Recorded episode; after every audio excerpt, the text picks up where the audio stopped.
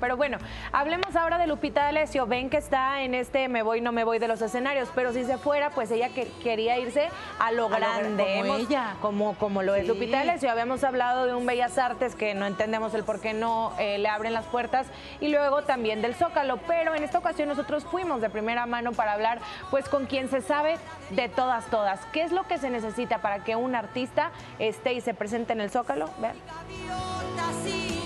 Este domingo nuevamente el Zócalo de la Ciudad de México se convirtió en la sede para un concierto. Entre los grupos que estuvieron tocando se encuentra la Sonora Santanera de Carlos Colorado y María Fernanda, en donde se les entregó incluso un reconocimiento por su trayectoria de 70 años.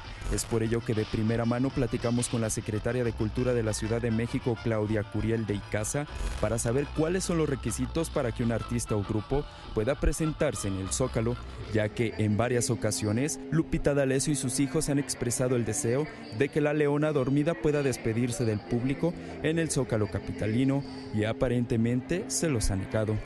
¿Hay algún requisito para que un artista se pueda presentar aquí en el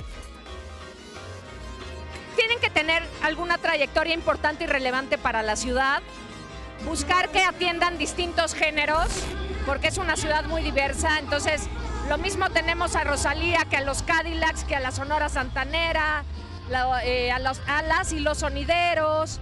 El otro día hicimos los carnavales de los pueblos y barrios originarios con más de 3.000 participantes y principalmente que sea una trayectoria relevante para la ciudad y del gusto de los públicos. De acuerdo con la secretaria de Cultura, no ha habido algún acercamiento por parte de Lupita D'Alessio o de sus hijos. El momento no, pero es cosa de platicar y revisar la disponibilidad del Zócalo. Nosotros también tenemos, por supuesto, pues una programación ya anticipada con tiempo. Pero bueno, este, bienvenidos artistas con trayectorias. Lupita tiene una de las trayectorias también más importantes en este país, con una mujer importante y bueno, será un tema que se verá más adelante. Sin embargo, tras cuestionarle si desde el gobierno federal se le pudiera hacer la invitación a la leona dormida, la funcionaria prefirió evadir la pregunta. Ustedes no hacen una invitación al artista. Ahorita no estamos en eso, estamos en este evento y viene Tiempo de Mujeres y Noche de Primavera.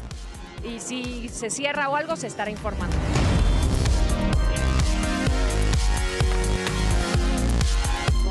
Pues creo que se están ah, durmiendo. Volvemos a lo mismo, ¿no? O sea, nomás lo que les interesa. O sea, aquí ven a promover mis cosas, que, te, que no te pago nada, a ti ni a tu canal, no te pago nada, pero ven a promover lo mío del otro, ni te hablo. Ajá.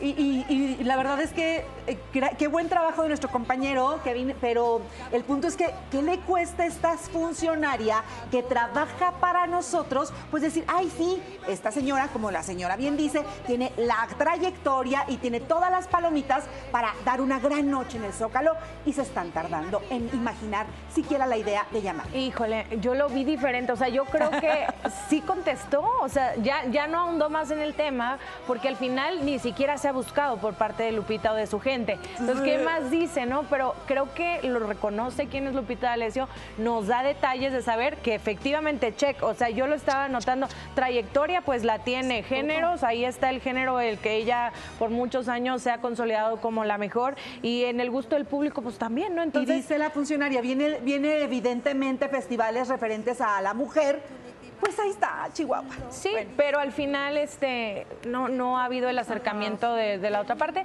Si ellos la quisieran buscar, pues creo que sí sería un éxito anotado. ¿eh? Ahí van, vemos, nosotros yo creo que ya empezamos a mover el agua. O sea, ya empezamos al trámite y ojalá que entonces pues se, realice. Creo que sería bastante bueno. Sería bueno que si es que se va, Lupita. Que la ciudad de Guadalupe D'Alessio sí se tiene que ir, ya, ya se ha despedido hace años viene despidiéndose el público del Zócalo en la Ciudad de México. Yo creo que es un gran lugar y este y a mí no me gustó la respuesta de la funcionaria, pero a mi compañera Erika sí. puntos diferentes. ¿Y ustedes qué opinan?